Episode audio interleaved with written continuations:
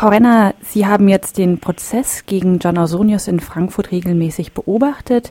Waren Sie denn überrascht von dem recht eindeutigen Urteil der Richterin? Also überrascht war ich nicht, weil ich hatte natürlich von Anfang an die Hoffnung, dass die Staatsanwaltschaft das Verfahren vor dem Hintergrund eröffnet, dass sie ausreichende Beweismittel in der Hand hat, das Gericht davon zu überzeugen, dass John Ausonius der Mörder von Plankas Mikrot ist. Alles andere wäre ein ganz fatales Signal gewesen. Daher war, glaube ich, das Urteil schon sehr konsequent, wenn auch jetzt die Frage im Raum steht, ob es dann auch im Rahmen der durch die Verteidigung angekündigten Revision tatsächlich standhält. In der mündlichen Urteilsbegründung zum Abschluss des Prozesses, die schriftliche liegt ja noch nicht vor, hat die Richterin ihre Einschätzung wiedergegeben, dass es sich um einen Raubmord handelt und mhm. einen brutalen Raubmord, der zu Ausonius Charakter passe, als ähm, sie sprach da von einem hasserfüllten Menschen, ähm, aber ganz dezidiert gesagt, dass es keine politische Tat gewesen sei. Was halten Sie denn davon?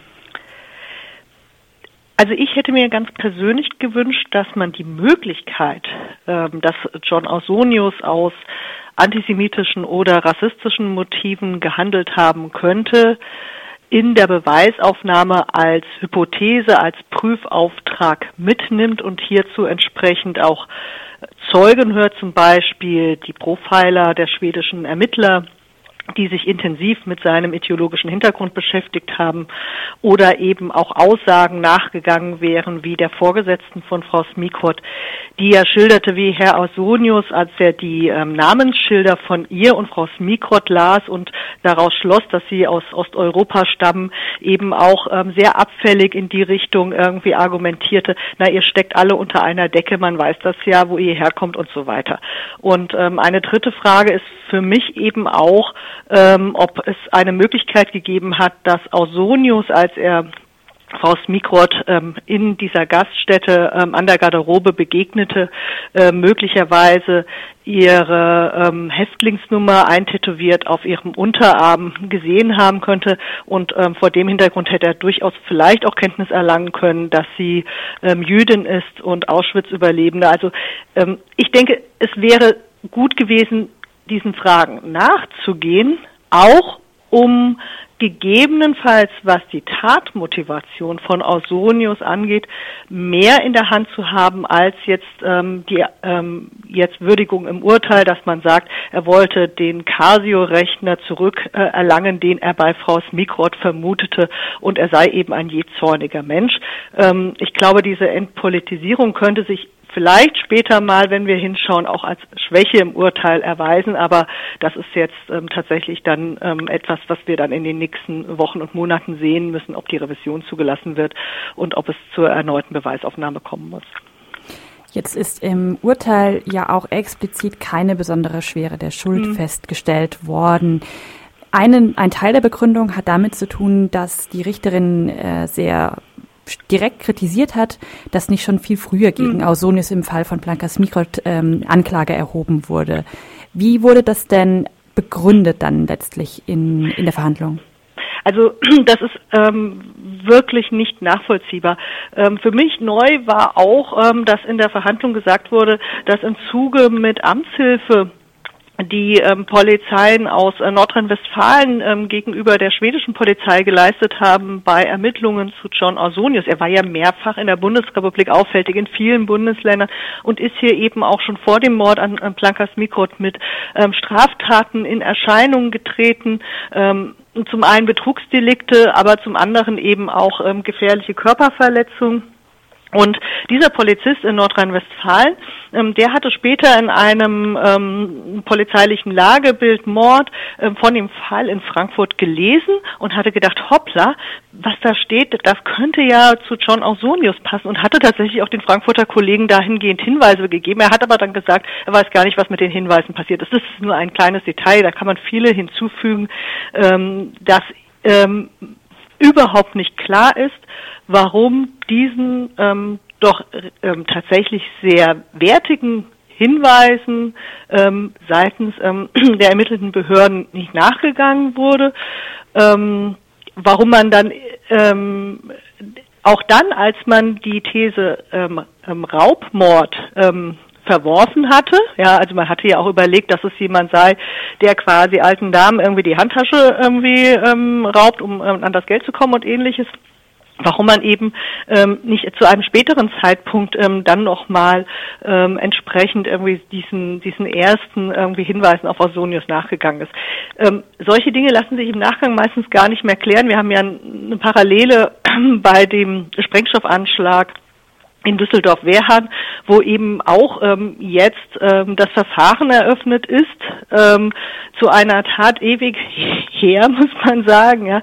Und äh, genau auch wie im Fall ähm, von dem Mord an Plankas Mikro, der der Täter Ralf Spieß von Anfang an ähm, für viele, ähm, die sich mit der ähm, rechten Szene in Düsseldorf beschäftigen, der Hauptverdächtige war, ähm, jetzt auch auf der Anklagebank sitzt und warum das für die Polizei nie relevant wurde, da kann man wirklich nur spekulieren. Ist das, ähm, ist das tatsächlich ähm, Versagen von einzelnen Beamten, die ähm, das zu schnell ad acta gelegt haben, oder ist es tatsächlich ein systematisches Problem, dass man die Möglichkeit, dass ähm, äh, hinter den Taten Neonazis stehen, dass es möglicherweise ähm, rechte rassistische Motivationslage gibt, irgendwie zu schnell ausblendet.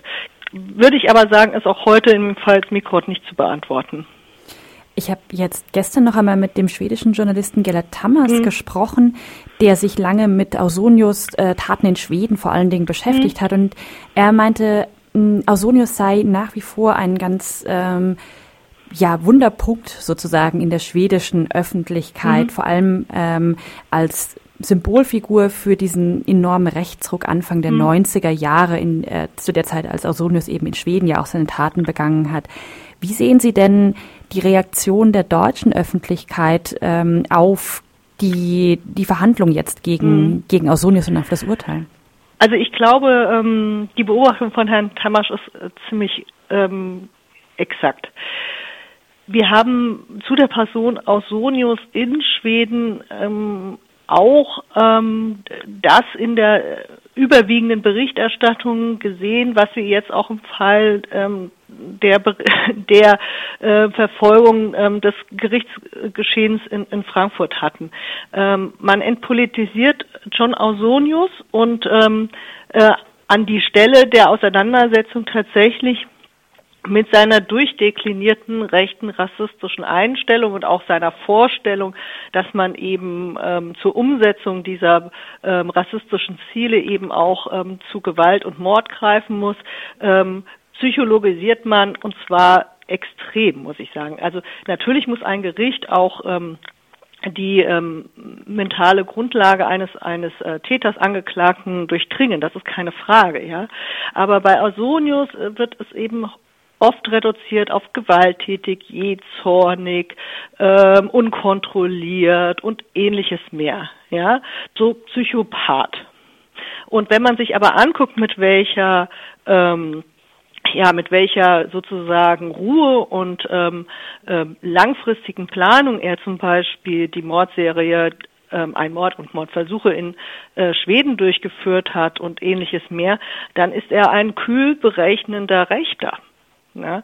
Und, ähm, und ich glaube, ähm, da muss man eben tatsächlich auch nochmal darauf dringen, dass man diese Dämonisierung, die ähm, so ein bisschen über John Ausonius immer schwebt, ähm, nicht folgt, weil ähm, die im Ende dazu führt, dass er in die Reihe gesetzt wird von vielen anderen ähm, Rechtsterroristen, wo man am Ende meint, ähm, Tatmotivation liege in, ich sag mal, irgendwie ähm, angefangen bei Gundolf Köhner, Oktoberfestattentat, irgendwie Liebeskummer, über den OEZ-Attentäter in München, Son Boli, ähm, Mobbingopfer in der Schule, Beate Zschäpe irgendwie, keine Ahnung, ähm, war ein emotional ähm, amorös gebunden an ähm, wie Böhnhardt und ähnliche Geschichten und eben die ganzen ähm, ideologischen ähm, durch durchdrungenen ähm, rechten Motivlagen ausblendet.